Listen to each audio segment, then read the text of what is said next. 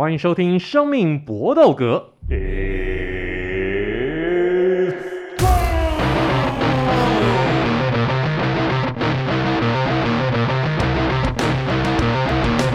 我们的 Podcast 专注在 UFC MMA 上面，其他的东西因为真的难度太高了，以我们的智力水准比较难驾驭，尤其是通常我们在录 Podcast 都是我们已经喝到蛮强的时候，所以每一次。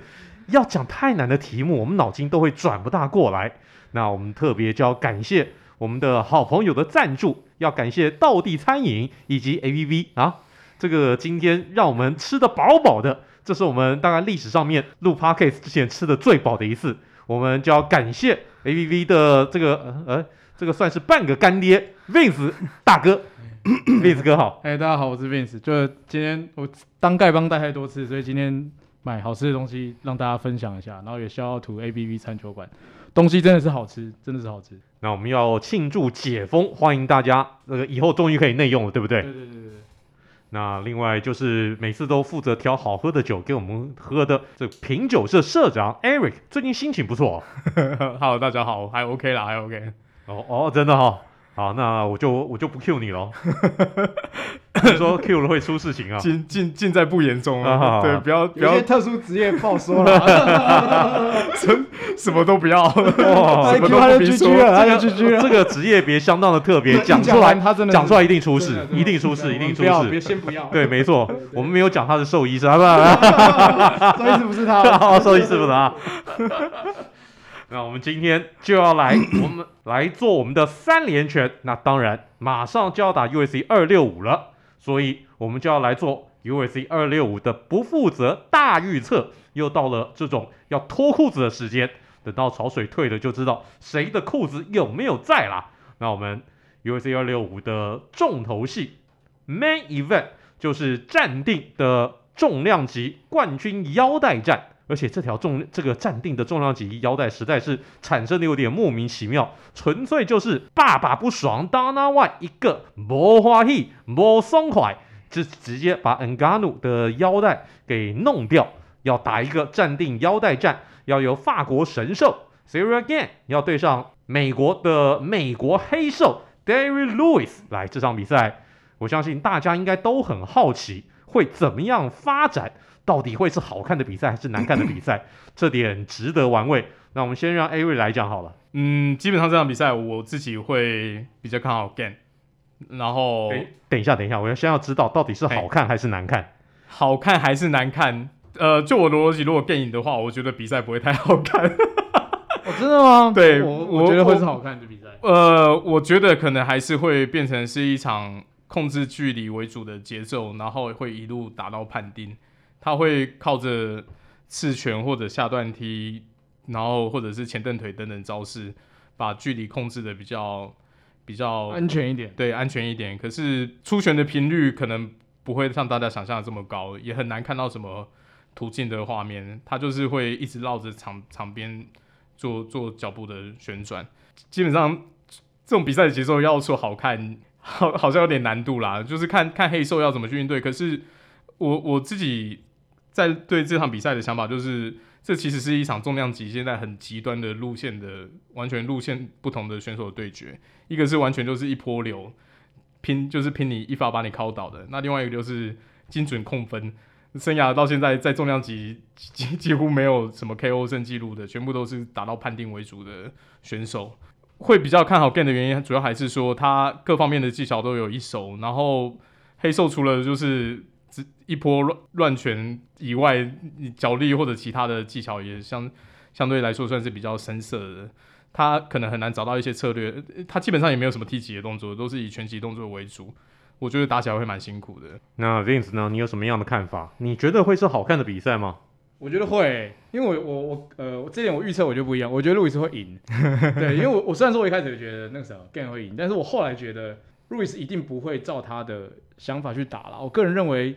因为黑兽最大优势，他自己也清楚，就是他其他技术都很烂，他就是靠他的双拳，然后火力开到最大，然后尽快把你击倒，就这样。那当然后来我觉得随着他的生涯，他其实他的，我觉得最起码体力有越来越好，技术上面，我觉得有没有多好，我个人是不敢恭维啊。可是体力最起码变好，因为他早期就是他每次都说什么，他都吃炸鸡嘛，然后每次只训练三十分钟嘛，然后每天都说他想要睡 Ronda Rousey 嘛，反正他就是一个黑色很胖，然后干他就是嘴炮，他也是很嘴炮啊，然后很好笑。那我个人就觉得说，我其实蛮期待他。可以所以 Ronda r o u n d。哎，这个这个我不管，关我屁事。可是 可是，我觉得他如果去这场比赛，我我其实蛮希望他可以不小心拿到冠军，因为我觉得会很有趣。比起来，比起 Gane 的话，我觉得他的商业价值或者是他的娱乐层面都会比较好。他经典的就是那赛后访问啊，对，My boys on fire，对对对，所以叫烧蛋哥嘛，所以他其实是网络上他有很多他的他的他的那个迷音，对迷音，他就是很好笑的一个选手，很很有娱乐点，所以我觉得其实我是希望他赢，而且我也认为他会赢这样。那所以说，Eric，你觉得就是这场比赛会像是 Ciryl Gane 打 Rozenstruik 那样子的一个比赛的节奏吗？就 Ciryl Gane 不断的就点一下跑，点一下跑，点一下就跑，对对，而且他。他就是一个看起来泰拳的那个技术，算是蛮点点到满的。他他我我很很好好，就是蛮意外说有一个重量级选手会那么常出现前蹬腿那种招式。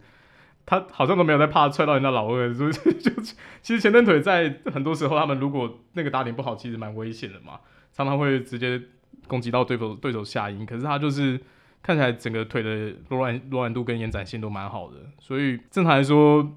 我觉得这场比赛的节奏真的很难说打到多途径，因为 Derrick Lewis 也不是说没有觊觎对手的拳脚就开始放气功，他跟 ngano 打出的那一场重量级对决就是史上最难看的重量级对决啊。那虽然两个人各自打完那一场以后各自都有回神了，可是那一场比赛真的是让大家印象深刻的难看，难看到不行的 难看。你如果是买 PPP 的，你可能会想把电视砸掉那种等级。所以我觉得。当然也希望说可以看到不一样的节奏啊，不过我觉得还是主导权会是在 Gane 这边，因为 Derrick Lewis 他其实比赛意思是他不会是主导节奏那一边，他完全是看对方打什么节奏，然后他永远就只有一种那种拖车式的一个打法，反正他就是开进去，他让让他赚到，那就是那就是赚到了，他如果赚不到他也无所谓，反正就来嘛，我就你就不要给我，你就不要给我逮到一次。感觉就是那种 over nothing 的的一种打法，Counter Strike 的打法。对对对，棒球来讲就是那种三种那个三种 true outcome 的那种打法，不是三振保送就是全垒打。嗯，呃，野手就完全没有试做 试做那样子的打法。我我也觉得这场比赛应该 Ciryl Gane 会想办法控制距离。嗯，他不会给 Derrick Lewis 那样子的一个一个打法给敲到。其实我是希望 Gane 获胜，然后 Dana White 能够安排一场 Gane 对上 Ngannou 的比赛。嗯，因为这样子下来是发展是最合理的一个发展。这两个人因为同是呃来自法国，虽然说恩加努他是出生在非洲了，但是他后来训练基地也在法国，而且这两个人事实上都系出法国现在可能是最主要的一个格斗训练营，叫做 NNA 工厂 （NNA Factory。但恩加努他因为跟这有点就像是呃 DJ Dillashaw 一样。嗯他跟 NNA Factory 的大老板 Lopez 后来闹翻，拆伙，拆伙，然后就变成 Ngannou 就跑到美国去训练。那因此，到底是会不会是 NNA Factory 出产出一个取代 Ngannou 的冠军 Gane，然后再打这种叛徒仔？我觉得这个就、哦、这个也不错，这么有对，没错，就是一个新的梗啊。嗯，那看看这样子会不会按照这样子一个来发展？好，我们这样子投票的结果就是两票赌 Gane。然后一票赌 Louis 是这个就是我们今天第一场比赛。接下来第二场比赛是 Bantamweight 重量级的 Jose Aldo 要对上同样三十四岁来自巴西的 Muniz。那这场比赛来两位怎么看？Vince，你先讲好了。我觉得 Muniz 会赢诶、欸，因为我我这场其实他们，我觉得他们就是几乎是师出同门，他们的打击技、身高、身体素质，我觉得差不多，年纪臂展。可是我觉得奥德会输，主要是因为这些年他的累积伤害真的是太多太多了。然后你仔细去看他的比赛，其实真的就是 Conor 之后他就很难再回去。然后上一场好不容易算是艰难胜，嗯，对不对？然后我我就会觉得真的就是可能他真的很需要赚钱吧。我我真的觉得很我我会觉得很可怜。那我我觉得这场比赛我就是会觉得穆尼斯会赢。Eric 你觉得呢？我也是猜穆尼斯。因为同样的，就是因为他呃，Jose Aldo 最近两场比赛都有看到。那上上一场对皮特约那一场，我们是在现场看到，都已经有点不忍卒读的感觉，都觉得说裁判是不是死掉了？为什么 为什么会到现在还没有反应去介入比赛，让他吃了这么多拳呢？就放任 Jose Aldo 一直被打，一直被打。对对对，那一场好像也是 Herb Dean 嘛？那 Herb Dean 对，没错，对，对，就是我们都有点疑问，说他已经是在一个被抢背的姿势，然后完全就是没有抵抗能力，一直在后面被敲，甚至我觉得有一些拳头也是几乎是快打到后脑。那怎么会让他吃这么多拳头，然后最后再喊停？最后喊停的时候，他看起来整个人的那个那个累积打击数实在是很夸张。就算是小量级的，也不应该是打到这种程度。在下一场比赛，虽然也是一样，结果是赢的，可是也打那个选手也只能算是残生。所以虽然两个同样的年纪都是一样，可是我觉得穆穆涅斯的近况来说，我觉得还是比 Jose Aldo 好一点。所以。我觉得这一场或者要呃，我还是看好穆涅斯七三吧。没错，大家好像看起来我们这场比赛大概都会觉得穆涅斯的状况明显的比 Jose Aldo 好。嗯，Jose Aldo 我觉得真的是被 Conor McGregor 那一拳 K 掉以后，大概这个三魂七魄大概各只剩下一半而已。嗯、他现在整个人就是一个不完全体，他完全跟当年全盛时期是不同一个人的。我觉得他现在可能连。不知道为什么，我总感觉看他现在比赛的样子，我觉得他大概连刷牙洗脸都会有问题，像生活无法自理的那种感觉。在 Conor McGregor 那场比赛之后，他事实上打又打了十场比赛，嗯，但他只有四胜六败，状况真的很不好，嗯、还从羽量级掉到 Bantamweight 去。虽然说这个这个这个年纪你能够减重下到下一个量级去打，我觉得也算了不起，但想要到 Bantamweight 来减少一点伤害，看起来也不是这个样子。那 Munias 状况非常非常的好，他又有战力技，又有巴西柔术的黑带，在 A 这个 ATT 这个团队，在 American Top Team 这个团队训练了也训练非常久。大家都知道 American Top Team 现在大概就是世界的顶级团队了，嗯、能够从这个团队当中出来，大概没什么大咖。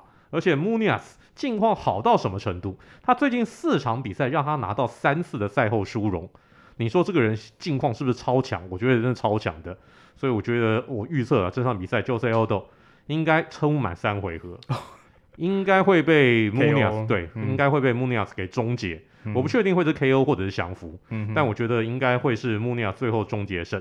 这个就是我们共同对这场比赛的看法。好，我们接下来下一场比赛就是次中量级的 Michael Chiesa 转战到次中量级以后的第五场比赛，但这次。硬了，嗯、我觉得大概是他转战到次中量级最硬的一场比赛，要对上巴西神兽 Vicente Luque。来，这场比赛两位怎么看？嗯，我先讲好了，我自己比较看好 Luque，然后也是一样七三。其其实，呃，比较看好 Luque 就是在于说他在这个量级是蛮稳定发展，而且我觉得他的打法跟 Chiesa 比起来的话是更狂暴一点。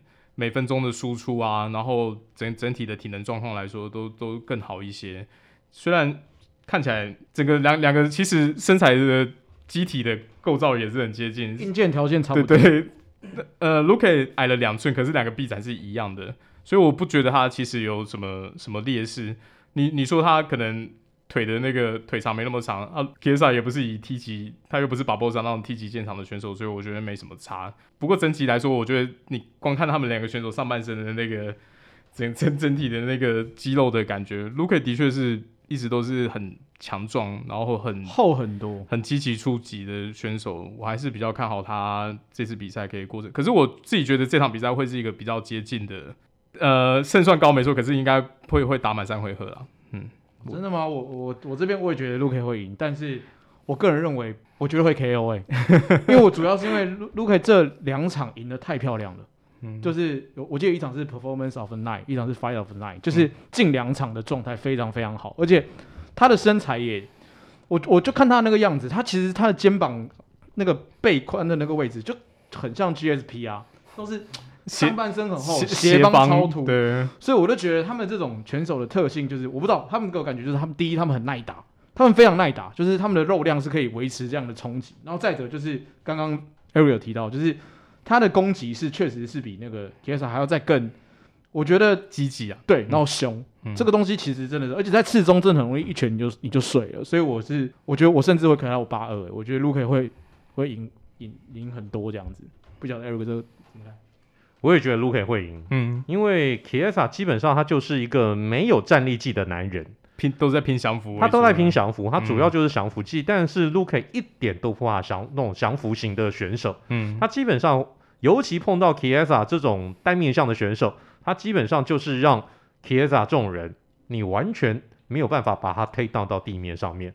Luke 他的巴西柔术也有黑带的造诣，他同时也有这个呃巴西另外一个那个传统请技 Luta Levada 的的的袋子哦，他也是一个请技型的高手，但他真正厉害的，我觉得在于他战力技的爆发力。嗯，他战力技的爆发力非常非常的强，他生涯有二十胜，但这二十胜当中，他有十一场 KO，然后另外七场降负，也就是说，他生涯的胜利当中只有百分之十是靠着裁判的决定来获胜的，所以他是积极寻求把比赛终结的男人。嗯哼，他最近三连胜当中，全都是提前终结胜。而且就像 Vince 所说的，他的确有两场比赛拿到赛后殊荣，然后在他生涯里吞下七败，但大部分是在他生涯早期的时候吞下来的，还不是完全体的。的确，而且他生涯从来没有被人家 KO 过，下巴在硬包，下巴真的超硬的，所以说 Chiesa 这个在在跟他换战力技是完全完全讨不了便宜的。是，我觉得这场比赛大概是 Chiesa 在次重量级要验货的时间了。嗯，他转战到次重量级以后四战全胜，但这一次 UFC 有点真的是安排给他一个 硬柿子、硬茬子，真的很难吞。的确，的确，的确，所以 Michael Chiesa 这场比赛真的不看好，我觉得他会在前两回合大概就 GG。嗯，我也是，你也是哈，我也是，就觉得很快就再见。OK，好，那这场比赛就是两个人压。Luke 一个人压 Chiesa，那这没有吧？我们全部都压 Luke 了啊，真的全部都压 Luke，这只是他他觉得会打到 哦，OK OK OK。那 Michael Chiesa 看要不要他亲自来打我们脸了？那最后我们再预测一场比赛，就是连败当中的中国选手。中国选手在二零二一年在 UAC 真的是一片惨状，除了他们今年只有李景亮为代表赢过一场比赛，其他的选手是全败。那这场比赛就是在雏量级的宋亚东要对上 Casey Kenny 这一个三十岁，但是在 UFC 也算是刚刚冒出头的一位选手。来，我们请两位来分析一下这场比赛。来，这个对中国相当了解的 Vince 先来好了。我觉得 Kenny 会赢呢，因为我去看了宋亚东的比赛，就是呃，他早期获胜的比赛几乎都是在美呃在中国。举办的比赛。在武林风，对，其实这个东西，我觉得主场优势一定有，在中国会被放大大概一百万倍吧，所以，所以我觉得你今天是在美国打没了，而且再者是呃目目前呃，反正他的技术上面啦，我也不觉得有比肯尼好。这个之前我们在其他集数有提到，我觉得这几年就是亚洲赛场上，可能除了日本的选手之外，日本、韩国的选手之外，目前确实中国虽然说人很多，人才很多，但是确实是好像没有一个选手可以站出来。我们大家可能之前觉得是张伟丽，然后李景亮，你说很好吗？就是好像也没有好到，就是诶、要不是我们今天有在关注这个运动赛事的话，可能也没有多少人知道，其实有所谓的中国的职业选手、格斗选手在在 UFC 出赛。所以我个人认为这场比赛是我个人觉得是七三呢，我觉得肯尼会赢这样子。哎，你觉得呢？我也是看好肯尼，因为我看法一样，是我觉得宋亚东其实技能包还是比较单调一点。那虽然在这个量级本来就你你要走人体背包或什么路线就比较少，可是他看起来就不管是 take down 或者是其他的技巧都不太行。然后再来就是你要力气跟他换拳，你的下巴要够硬啊。我觉得他下巴也不是算硬的那一型的，所所以你你要站在站立技讨到便宜。真的真的蛮难的，不管是打击的准确度、力道什么都没有特别突出的地方。你要打赢肯定，我觉得难度有点高。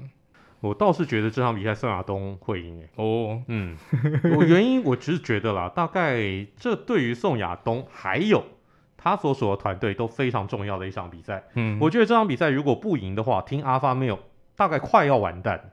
听阿发没有最近的战绩相当的惨。嗯，他推出的一个选手胜率都不到五成，应该说他们最近的一个选手在 UFC 的胜率是不到五成的。嗯，那对于这个曾经红极一时的团队来讲，现在的状况非常的糟糕。而且听 Alpha Male 这几年来其实非常积极的在往亚洲地区来伸展触角，他们收了不少的亚洲选手，他们会鼓励很多亚洲这种小量级的选手到他们团队来训练。嗯，那宋亚东当然叫他们在亚洲地区铺的。其实是第一个棋子。嗯，宋亚东其实二十岁就进的 Team Alpha Male，很早很早就进了 Team Alpha Male。那 Team Alpha Male 其这个找他到底干什么？当然目的是为了中国市场嘛，招牌啊，这个这个这个这个就是一个招牌嘛。嗯、啊，哎，我哎，我们培养了宋亚东，到时候你们这个中国有哪一个选手？来来来来来来我来我们团队，来这个团队是要花钱的。嗯，哦，你去任何一个这种顶尖团队，事实上选手是要付费的，你要在那个团队来接受这些教练的训练啊，这些东整种东西，选手们是要给钱的。所以说，听 Alpha Male 其实是基于生意上面的考量，business 上面的 concern。所以才找宋亚东。那我觉得宋亚东跟 Team Alpha Male 都非常需要这场比赛的胜利。他上一场比赛输给 Kyler Phillips 是在换拳之后的一个这种败仗。那这场比赛面对 Kenny 这样子的一个选手，我觉得宋亚东他其实根本不用担心 Kenny 他的战力计，嗯，就是跟 Ken 这个 Kenny 去换拳就对，没错，卖了命去拼，好，就想办法诱使 Kenny 逼 Kenny 来跟我换拳，跟我换拳。Kenny 他本身是属于那种脚力。这个请技型的选手，嗯，那宋亚东能不能做到这一点？就是逼着 Kenny 来跟他换拳，然后自己的抗摔要做好。那 Team Alpha Male 如果连这么简单的一个这种技巧都没有办法教得好的话，那我觉得 Team Alpha Male 大家也不用混了。嗯嗯，所以我觉得这场比赛对于宋亚东还有 Team Alpha Male 两边都非常重要，都是很关键的一战，一定要全力求胜。所以基于这个理由，我觉得宋亚东是有机会的。而对上的对手，说老实话，Kenny 不绝对不算是 UAC 顶尖，也不是硬的啦。对啊，对啊，对啊，绝对不算是顶尖型的一个选选手。Kenny 大部分的一个比赛其实就是跟人家在打点的，嗯、他大部分的一个胜利其实都是靠判定胜，嗯、他并不是一个这种终结型的选手。所以宋亚东就拼拼看吧，如果不拼的话，大概就没有机会了。不拼的话，大概 UFC 的合约这一次的合约走完以后，可能就没有下一纸合约了。所以加油，宋亚东，试试看吧，为亚洲的一个格斗而战，来加油！这个就是我们今天 UFC 不负责大预测。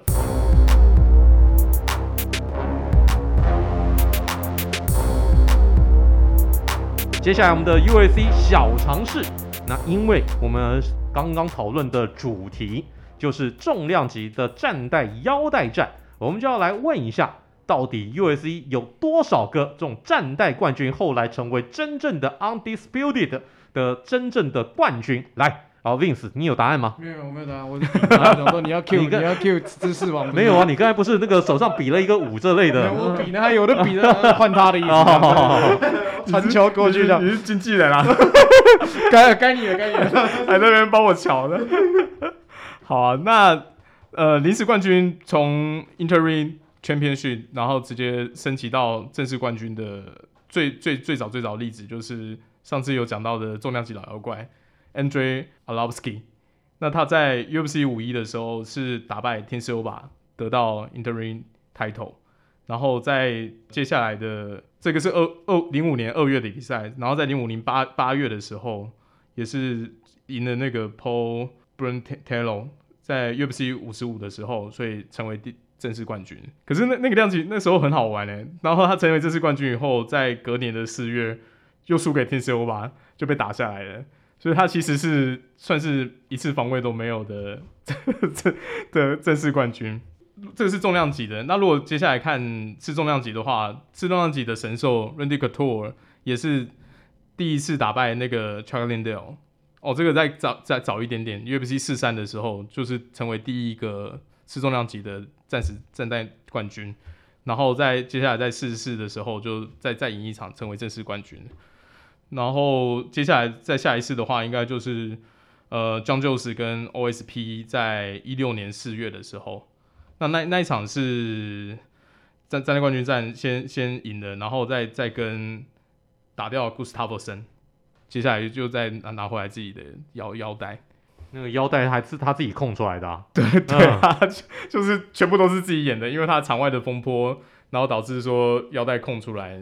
那 DC 那时候也好像在受伤还是干嘛，所以他才会先打一个暂定腰带战。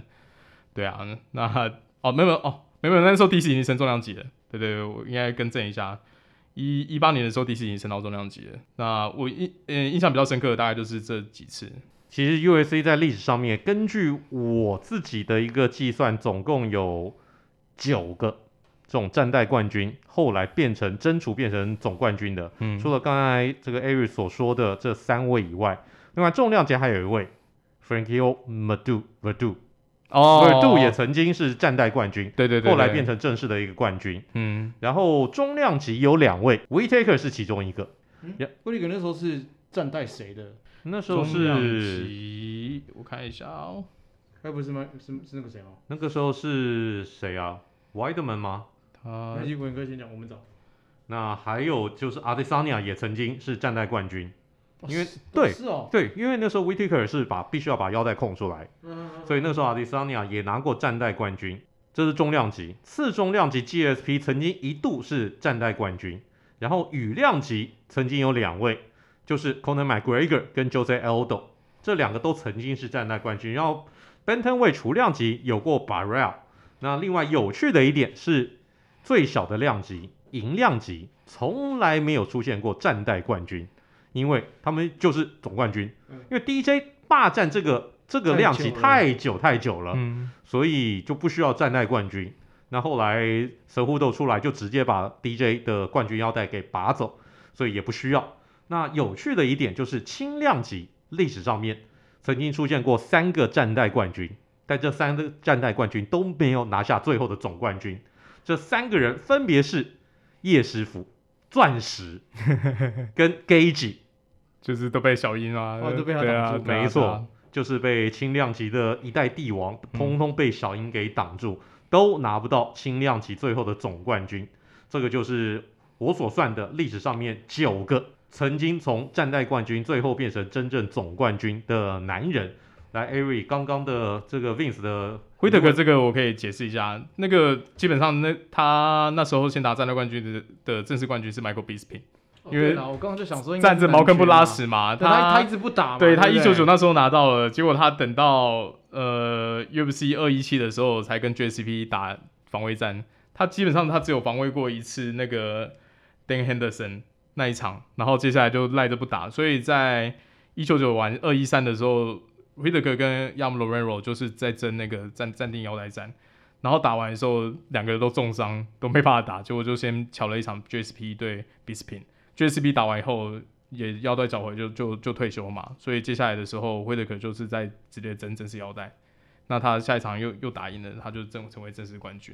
基本上威德克在在这个量级的战斗真是他妈场场血战。所以没有没有一个是好的，对，也导致说他他的比赛间隔会稍微拉长一点。可是他说我我自己是很欣赏这位选手，他其实没有在挑对手的，真的是来哪一位都是打到底。这个就是我们的 UFC 小尝试了。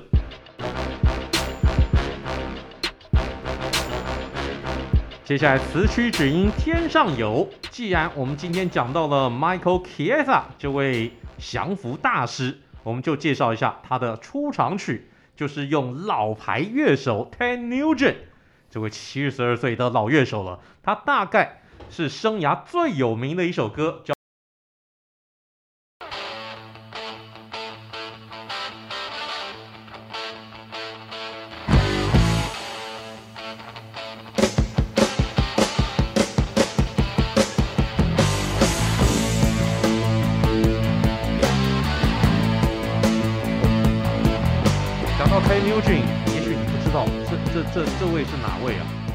会我们当然请知识王 Ari 再来补充一下。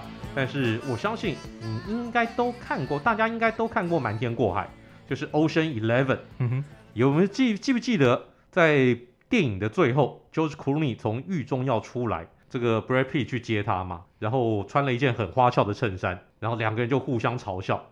那 George Clooney 就对 Brad Pitt 的那件花衬衫说：“嘿。” Ted Nugent Cole say he want his shirt back，就就就基本上就是在嘲笑这个这个 Rusty 他的服装品味，就可以知道 Ted Nugent 这位老兄的穿着品味是什么样的一个类型了。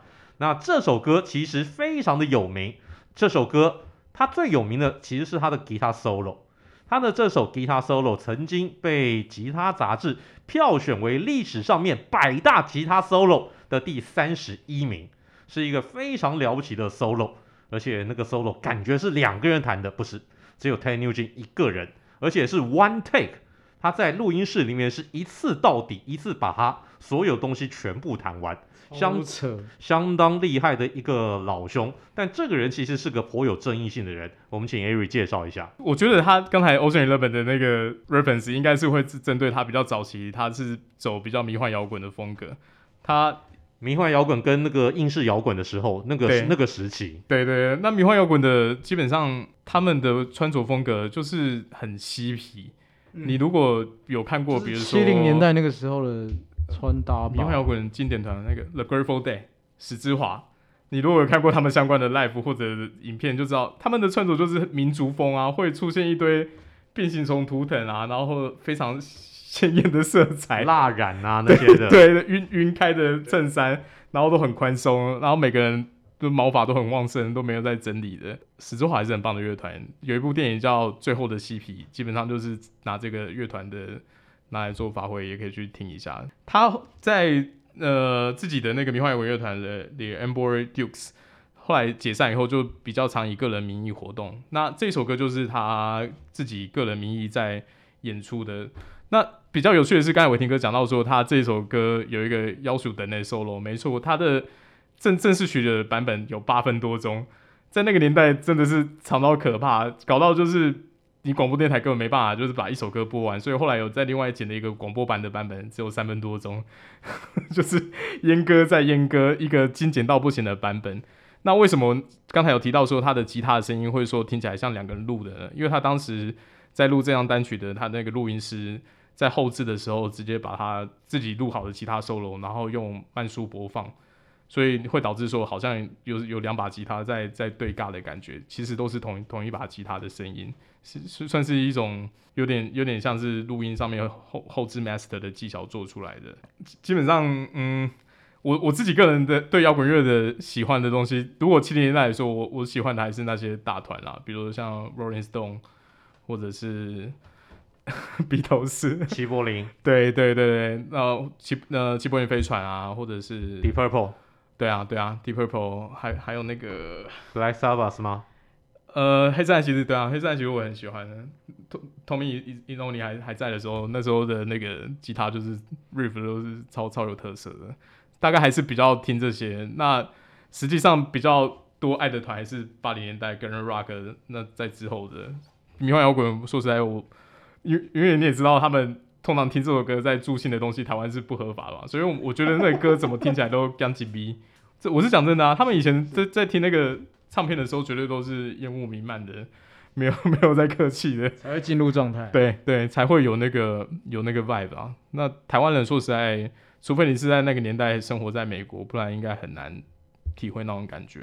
不过 Ten Nugent 后来它变成一个极端保守主义者。